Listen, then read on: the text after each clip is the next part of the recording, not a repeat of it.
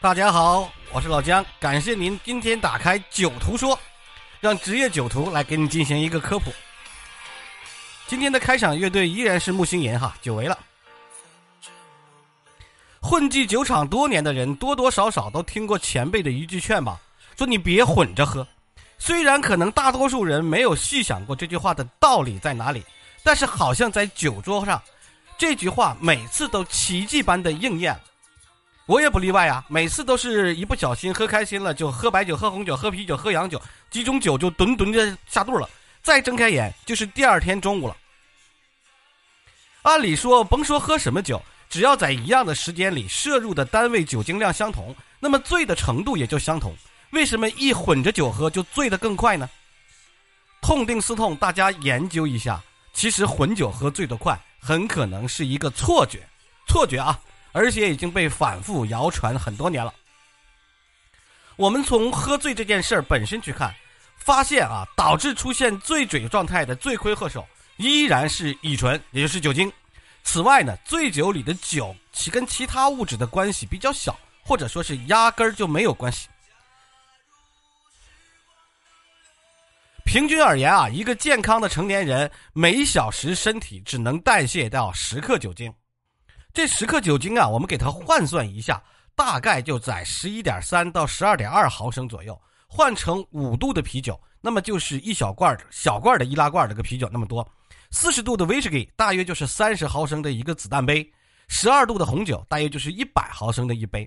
超过这个量呢，有身体不舒服哦，或者是醉酒的风险就会增加了，那就是容易醉酒。但是每个人体内的乙醛脱氢酶的数量而定。如果你酒量好，那就是天生的乙醛脱氢酶的含量就比较多，那么你代谢掉酒精的速度就会快一点。换句话来说，喝得快、喝得多，会让你的身体来不及处理掉那么多酒精，血液中的酒精达到了一定程度，就是醉酒嘛。至于你是喝红酒、喝威士忌，还是喝什么方法摄入酒精，那影响不大。但是，但是我要说，老姜要说但是了，这个点是敲黑板的啊。不同的酒类酿造工艺不一样。所含的同源物，比如说糖醛、单宁、杂醇油、乙醛、甲醇等等，这些含量是有区别的。所以混着喝、混着喝容易宿醉，但不是喝醉、醉酒。醉酒指的就是你喝醉了，宿醉是第二天身体的不适反应。也许混着喝会造成你的宿醉，但不会造成你醉酒快，知道了吧？所以混着喝醉酒快是不对的。但是宿醉是有可能的。经过多项研究已经表明，酒中含有的微量的同源物对于醉酒的速度影响不大。最关键的还是喝酒的量和速度。所以明确的告诉大家，同时混着喝不同类型的酒，并不会让人醉得更快。只喝一种酒呢，也对最终醉酒的程度没有任何的缓解作用。所以千万不要以为你今夜只钟情于一种酒，就能逃过喝得多的命运。只要量多了，喝什么酒都得栽跟头。还是要说明白，混着喝不会让你醉得更快，但是呢，酒对着软饮料喝，可能比你想象中更有风险，值得注意。但是大家一定要先分清楚醉酒跟宿醉啊！醉酒是喝醉了，宿醉是第二天身体不适的症状。混着喝容易宿醉是真的。为什么气泡会让人醉得太快？是因为酒里啊混着可乐啊、雪碧啊、苏打水、碳酸饮料的时候。一不小心啊，就上头了。软饮料中的食品添加剂会让酒变得有迷惑性。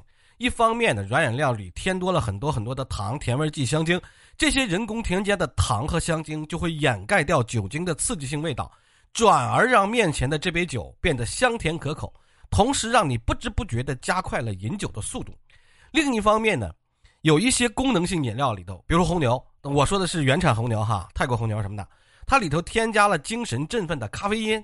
茶碱、瓜拉纳提取物等等这些东西，当把这些功能饮料跟酒混合喝，你就可能让你的身体对于酒醉的程度产生错误的判断，进而摄入过量的酒精，就更有可能发生一些严重的后果。有一个臭名昭著的案例哈，莫过于几十年前流行的，就这几年还在流行，就是美国青少年间大装大罐装那个玉条酒，叫做四 lock，就是 four lock。就是什么湿身酒，就那个说法。这个酒自从在零五年首次推出，它的配方中就含有酒精、瓜拉纳提取物、咖啡因和牛磺酸四个主要成分。因此名字叫做四 lock，，就是四个四种成分嘛。酒精度从六度到十四度不等。这个家伙为什么叫做湿身酒嘛？本质上就是说它容易喝多了之后断片嘛。它的其实就是一个预调好的饮料加上食用酒精的组合。以前我就曾经喝过一次它原始配方的青苹果味儿，虽然只有十几度的度数，但是喝起来根本就不会像葡萄酒啊、清酒啊、sake 啊，或者是白酒那种刺激感，取而代之的是强劲的人工香精味儿和酸甜的口感，喝上去就跟超市买的汽水没什么两样，听上去有些诱人，对不对？问题就在这里，当你身体意识不到这是一罐威力不小的酒精饮料的时候，吞的时候就不会有那么多顾忌。不用几十分钟，一罐六百九十五毫升的酒下肚。划重点，这可是相当于一瓶红酒那么多的。你一罐酒就是一瓶红酒啊，带有气泡，而且添加了咖啡因，十几度的酒精饮料。可知，这个大家玩的尽兴的时候，这个酒就有危险了。它就不只是湿身酒那么那么简单了。就后来就都报道多起青少年死亡和住院案例之后。这个 four lock 就被迫改变了自己的配方，把所有提神相关的成分就去掉了。有血的教训在前面，建议大家使用软饮料兑酒的时候还是要悠着点说不定你就会突然断片醉酒。不过对于我这种职业酒徒来说，往往在喝酒之前下意识的要估算一下面前里这个酒真正的酒精含量，那是不可能做到的事情。所以说，大事儿我还是呼吁哈大众。还是要控制好量，不然容易出问题。毕竟喝酒猝死的事儿，它也也是有时有发生的嘛。我再来说一个东西，就是喝酒的顺序会不会影响醉酒的速度？先喝啤的，再喝烈的，那个难受是一定的；先喝烈的，再喝啤的，指定是没啥事儿了。这个说法对不对呢？对，基本上来说是对。简单来说呢，喝酒的顺序就是让大家先从烈酒开始喝，然后这样就不容易喝醉。但是，要是先喝啤酒这种低度酒来说，可能醉得更快，第二天也更难受。有道理，这是有道理的。但是，没有任何科学证据支持特定顺序喝酒能够对人们的这个醉酒程度产生影响。为什么要这么认为呢？是医学认为，不是喝，不是饮酒界，不是酒徒界这么认为。